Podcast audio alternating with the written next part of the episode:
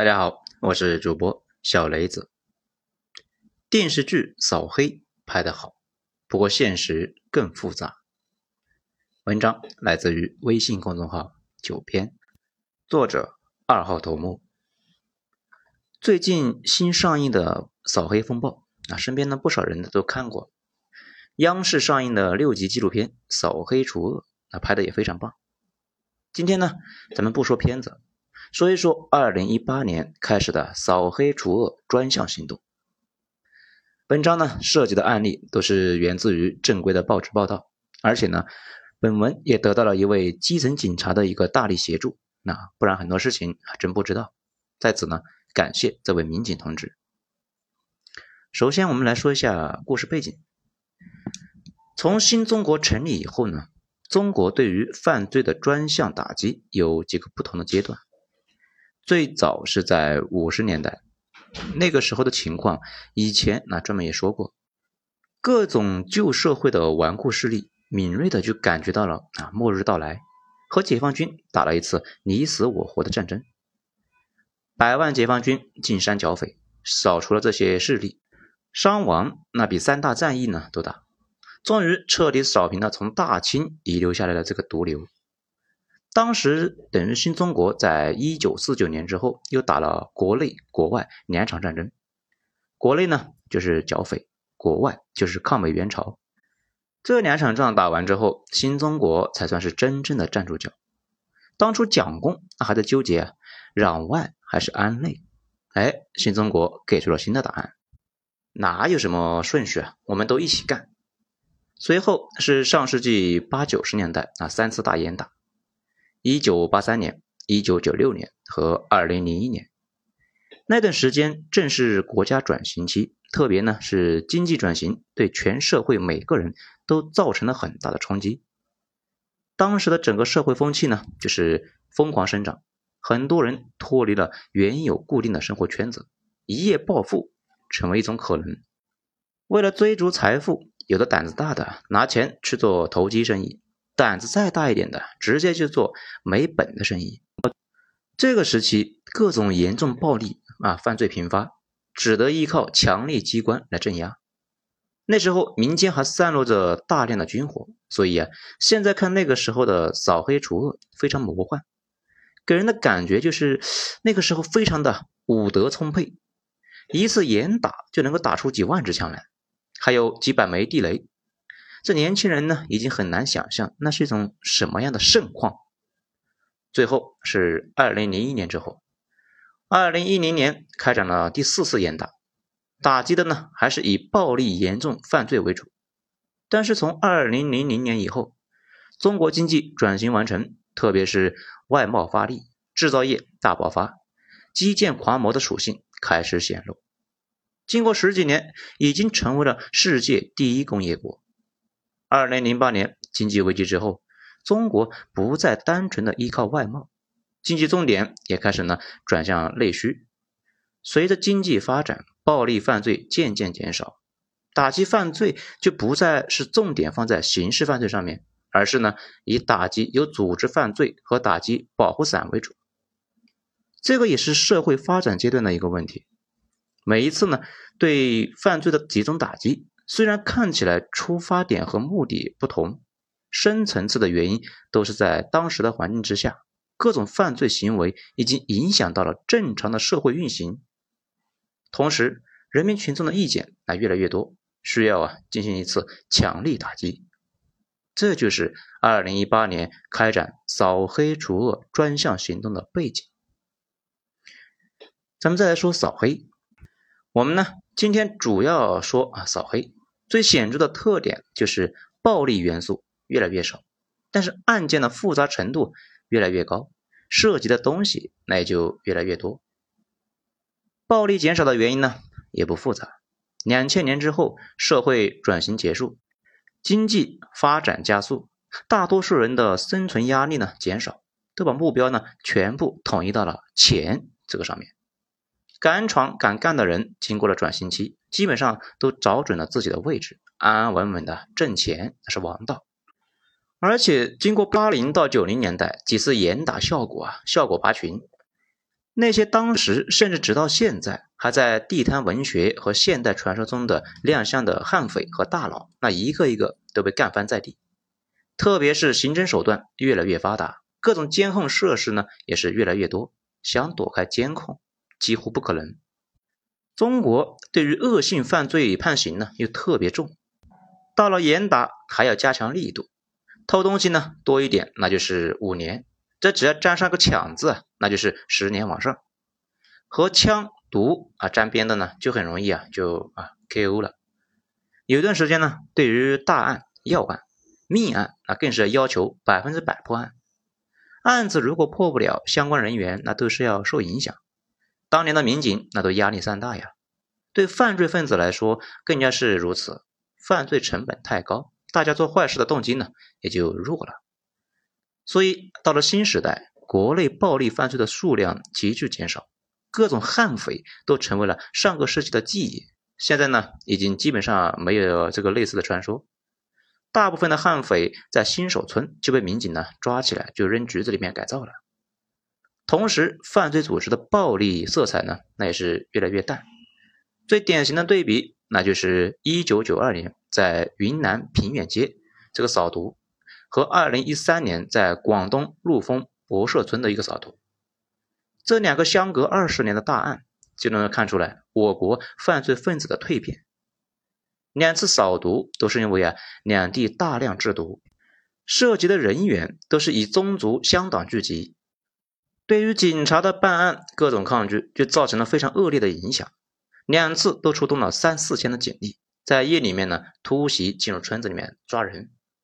在平远街那一次，毒贩在警察进村之后，居然主动用冲锋枪啊、手榴弹来伏击，甚至呢在街上埋了地雷。被包围之后，用炸药炸开自家的后墙，逃进山里面，依靠武器顽抗了几天之后，那才被击毙。最后在行动中又搜出了上千支的枪支和几万发子弹、几百枚手榴弹、还地雷和成吨的炸药。虽然前期准备的啊非常充分。依然有三名干警牺牲。等到二十年之后的博社村扫毒，从凌晨四点开始行动，天亮就结束了。期间几乎没有开枪。最后通过清扫，共发现九支枪，还有六十二发子弹，还有一颗手雷。据说呢，那颗手雷因为长期保存不当，呃，隐性呢受潮，根本就没法用。几支枪和大多数子弹分开存放在很隐秘的地方。说是呢，怕家里的孩子啊拿到了之后瞎玩啊，弄受伤了。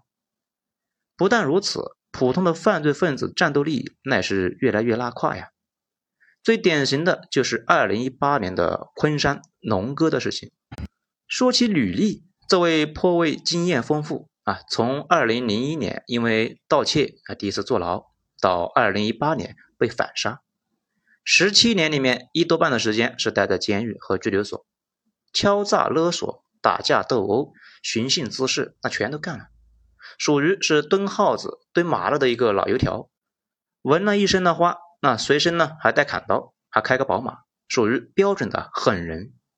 可惜呢，光混了个等级，没有实际战力，天天就以 cosplay 为主。结果呢，拿刀吓唬人啊，刀都拿不稳，掉了，被对面捡了装备啊，直接就 KO 了。市面上所谓的社会人。百分之九十都是这些龙哥那种啊腰围接近身高的货色，并且呢长期是纵情酒肉，普遍呢是三高患者，跑个两百米呢估计啊那都要喘半个小时啊。这些玩意啊要是真的打起来，估计连公园里面健身的大爷那都打不过啊。战斗力基本就是来自于国内社会的三件套：光头、纹身、黑衣墨镜，还有夸张的肢体动作和语言。至于黑社会，在中国那更是几乎不存在。二零零一年的电影《大腕》里面，葛优那就说的很明确：“少在这跟我装黑社会，中国就没有黑社会。因为真正的黑社会说的是那种像那经营企业一样的经营着犯罪组织。问题是呢，在我国，只要任何这类的组织稍微有点规模，就会被盯上，很快那就会被修理，根本就成长不起来。”所以，中国的口号那就是打击黑社会性质组织，只是黑社会性质要求呢就比较低了一些，他们也是制定规则，不过绝对不敢对抗政府，要么呢借着保护伞，要么是借着政府没有明确的条例，在政府规则的边缘游走一下，获得一些超额的利益。咱们再来说非主流的黑社会，那为什么国家对于扫黑除恶的力度这么大呢？因为这个时候啊，黑恶势力转型成功了。这个就像《古惑仔》里边啊，任达华的那句经典台词：“哎，现在是法治社会，靠打打杀杀是不行了。记住，赚钱要高调，帮派要低调。”而在进入二十一世纪以后呢，严重暴力犯罪减少了很多啊，但是随着社会的发展，经济总量越来越大，很多时候啊，巨量的金钱在那里吸引着人呢。而我国黑社会由于长期饱受社会主义的铁拳的暴击，早已不像欧美那样啊从事高风险操作，而是呢经常做一些灰色业务啊，踩着线来办事，但是呢又不太违法。我国基本县城什么的啊，往往有几百人以上的权势集团，其中大部分都是科级以上的干部，还有几十个各行各业的老板，外加一些呢少量的江湖人士。那比如啊，看风水的、算命的，一般情况下，这些人是互相都认识。那就算不认识，都通过一个共同认识的人就可以联系上。他们之间完全是熟人社会，就形成了一个熟人网络。有什么事呢，也是找关系解决。而地方上的黑社会，他们的老大往往呢也作为生意人，嵌入到咱们上面说的网络里面。而且也不是做一些啊砍人杀人的买卖，而是做那些暴利、劳动密集、利润大的行业，比如娱乐场所、土石方、菜场等等等等。前些年拆迁呢那会呢比较多啊，为了对付钉子户呢，地产商当然是不会亲自上门的，往往将这一类的业务转包给地方上的黑势力，让他们去做啊。这些人做大之后，有了本钱和关系。又会进军娱乐和洗浴行业，把前期的钱转变成一个稳定的现金流。当然了，这不是说洗浴中心都是黑社会开的啊，而是说呢，黑社会转型正经买卖，一般呢会搞酒店和洗浴中心。毕竟让他们去搞什么高科技，他们也搞不定的。此外，最经典的就是做菜霸。上网呢搜一下各地啊，这一年抓了很多这些人呢，其实就是。在菜市搞垄断，强行把菜集中在自己手里边，加价卖出去，当个二道贩子来挣钱。看起来恶性不大，其实呢影响很恶劣，造成了整个链条上呢，种菜的那没挣到钱，运菜的也没挣到钱，这卖菜的呢也没有挣到钱，他们赚到了。或者呢，很多基层地区的菜市场，每卖一斤菜，都得给某个大哥啊上供两毛钱。这看着呢，好像不多啊，不过积少成多啊，一年下来，这也是一个很大的数字。商家往往不会为了这么一点的小损失去得罪呢地头蛇，所以那就一直忍着，直到扫黑期间，大家呢一起去举报，举报出来了一大堆啊。此外，黑势力最密集的领域，也就是放贷行业，山东乳母案，那就是这类型的典型。之前呢，咱们讲地下钱庄的时候，也讲到了这个事情。地下钱庄有两类，一类呢是通过熟人做保借贷，如果借贷人还不上了，那他的保人就得还。这类呢往往利息低，但是门槛高。另一类呢就是那谁来了都敢贷，但是利息那极高啊，还不上，黑社会就会去现场呢骚扰借贷人的家人。啊，这里说的骚扰啊，也不是单纯的暴力。事实上，更多的是恐吓和威胁。总之呢，尽量就不违法。毕竟违法了，警察来了之后呢，把他们都带走了，业务那就没法展开了呀。具体操作呢，大家可以看看那个乳母案，大概就是那样子。总之呢，就是无限骚扰流，但是又不太犯法，警察呢也拿他们没办法。当年做这种生意的还有一条产业链，就是娱乐场所加医美机构。加贷款公司联手，三家完成了一个闭环。那一个女生啊，或者是当然男的也有啊，进入这三家之一呢，那就陷进去了。比如你想去娱乐场所挣钱，老板就会对你的颜值啊提个建议，建议呢你去啊医美，就开出一个高价，让你啊掏不起钱，就让你去贷款，然后你在娱乐场所挣的钱就会被直接划走。如果是去医美整形，你掏不起呢，就会让你去贷款，还不上啊，就好心的介绍你呢去娱乐场所挣钱还债。然后你挣的钱就会被直接划走。要是呢缺钱就是贷款，还不上就介绍呢去挣钱，说不定呢还会被一鱼两吃，再去医美啊多借一笔。反正，在专项行动之前，社会总体呢是越来越安全，法治也是越来越完善。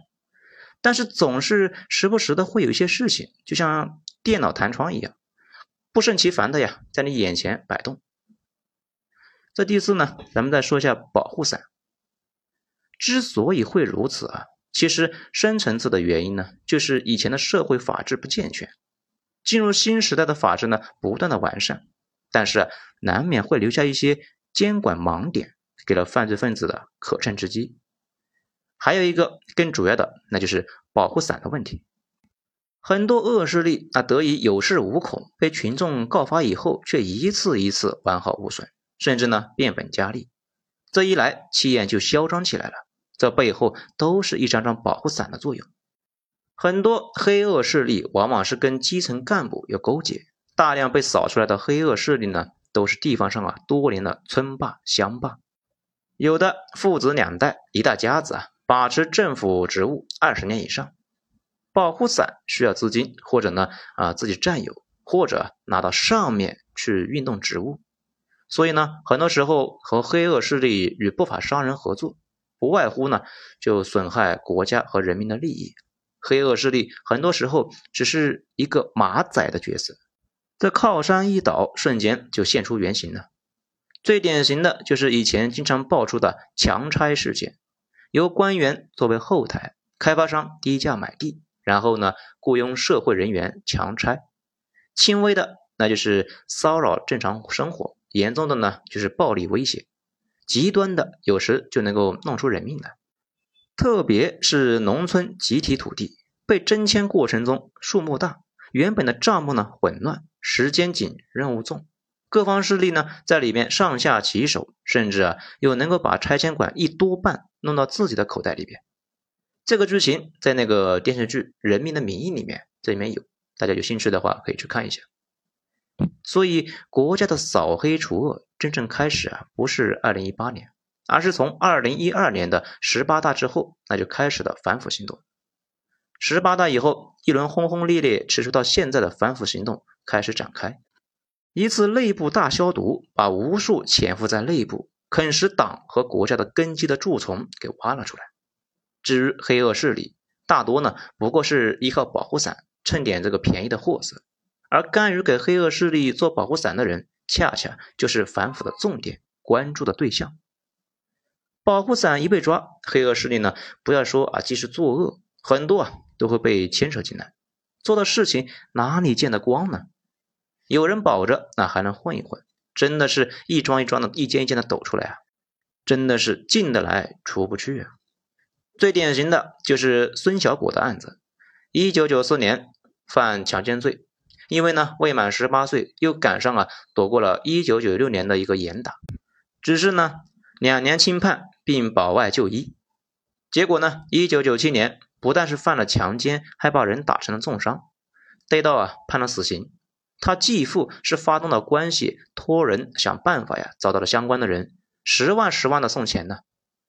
可想而知啊，九八年十万可不是个小数目啊，这把命保住了。后面呢，这一路想方设法，到二零一零年又弄了出来，然后啊继续作死，到二零一九年又打人了，这赶上了扫黑除恶专项，办案的人呢一眼就认出来了，改了名字的孙小果，结果不但把自己给作死了，连自己的妈和继父，还有十几个当年和自己案情有关的官员都判了刑。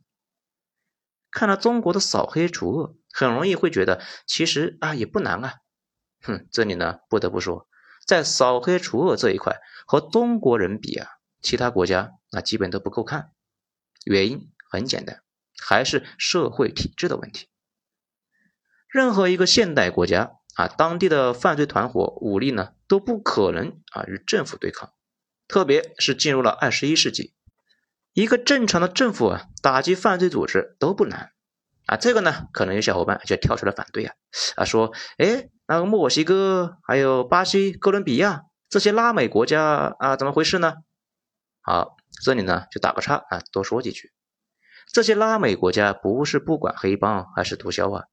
所谓和政府军对抗，政府呢无法消灭他们，甚至啊不得不和他们停火和解，划定啊各自的势力范围，这都是当地政府懒政的结果，和无能那一点关系都没有。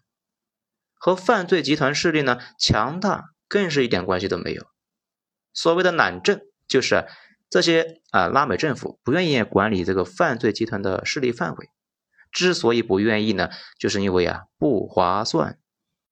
大家呢在电视新闻里面看到拉美那个毒枭黑帮啊，拿着武器和政府军对抗，两边那打的是枪声震天呢。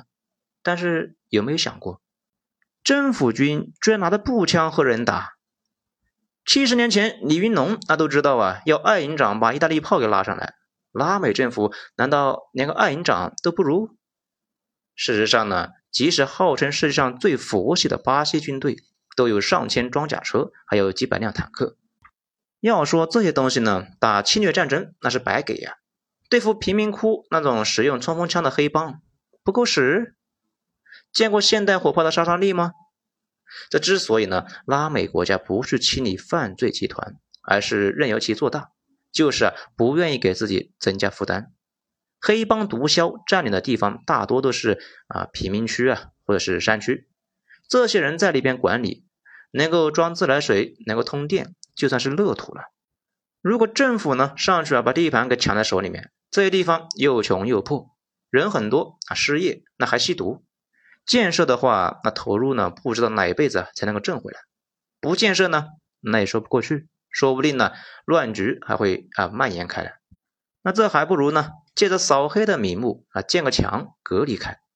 这个法子呢，简单明了。而且，川普之所以提议修墙，他从小生活的社区就是被一圈高墙给隔离的一个富人区，二十四小时巡逻，外面的平民呢根本就不许进。但是关键时候政府要来真的，比如二零一六年巴西里约奥运会，因为里约的治安呢太差，国际社会啊都说黑帮可能会破坏奥运会。啊，这里呢就是黑帮啊，其实心里内心想啊，我是破坏奥运会，我图什么呢？这巴西政府那就开着装甲车啊进贫民区转了一圈，算是呢打个招呼。结果奥运期间黑帮那都在家里面看比赛，没有几个跑出来闹事的。至于有些毒枭一直呢在拉美混的是风生水起，主要是因为他们的政府太烂了，官府和毒枭那勾结的太深，到最后投鼠忌器。大家注意一下，所有的烂国家都差不多，都是呢黑白勾搭。到最后啊，是你中有我，我中有你，都没法呢切割，自然也就没法治理。比如上海滩啊，那个蒋委员长对杜月笙那都是敬畏三分的，不少人就以为蒋惹不起杜月笙。拜托啊，军阀罗永祥的儿子呢，曾经暴打过杜月笙的大哥黄金荣啊，屁事都没有。这说明啥呢？说明只要没有勾结，打那些黑社会，那就跟打狗似的。其实严格的说，中国有一个岛上的黑恶势力呢，非常的猖獗，封建余孽和旧势力一直就没有得到铲除。黑社会头目呢，不但光天化日之下露面，而且和政府高官平起平坐。黑老大被警察扫了赌场，居然还在报纸上公开署名啊发文，要叫板啊干死当地的警察局局长。黑道大佬死了之后呢，几千的黑道人物送葬。要出动几百警察来维持秩序，而且呢，比较奇怪的是，有人说这个地方最美的是人，匪夷所思啊。在最后呢，说一下这两年新闻里面不断的提到一句话，叫做“壮士断腕的勇气”。相信呢，听完这些，大家应该就体会更深了吧。整体而言，咱们呢对未来还是挺有信心的。首先，我还是相信，随着社会的向前，年轻人的一个观念越来越正常，对各种丑恶现象容忍度那是越来越低。舆论本身就是力量，这几年大家也就注意到了，通过这股力量，社会自然会慢慢变好。其次呢，我相信网络会继续像阳光一样照射那些见不得光的东西，照谁谁死。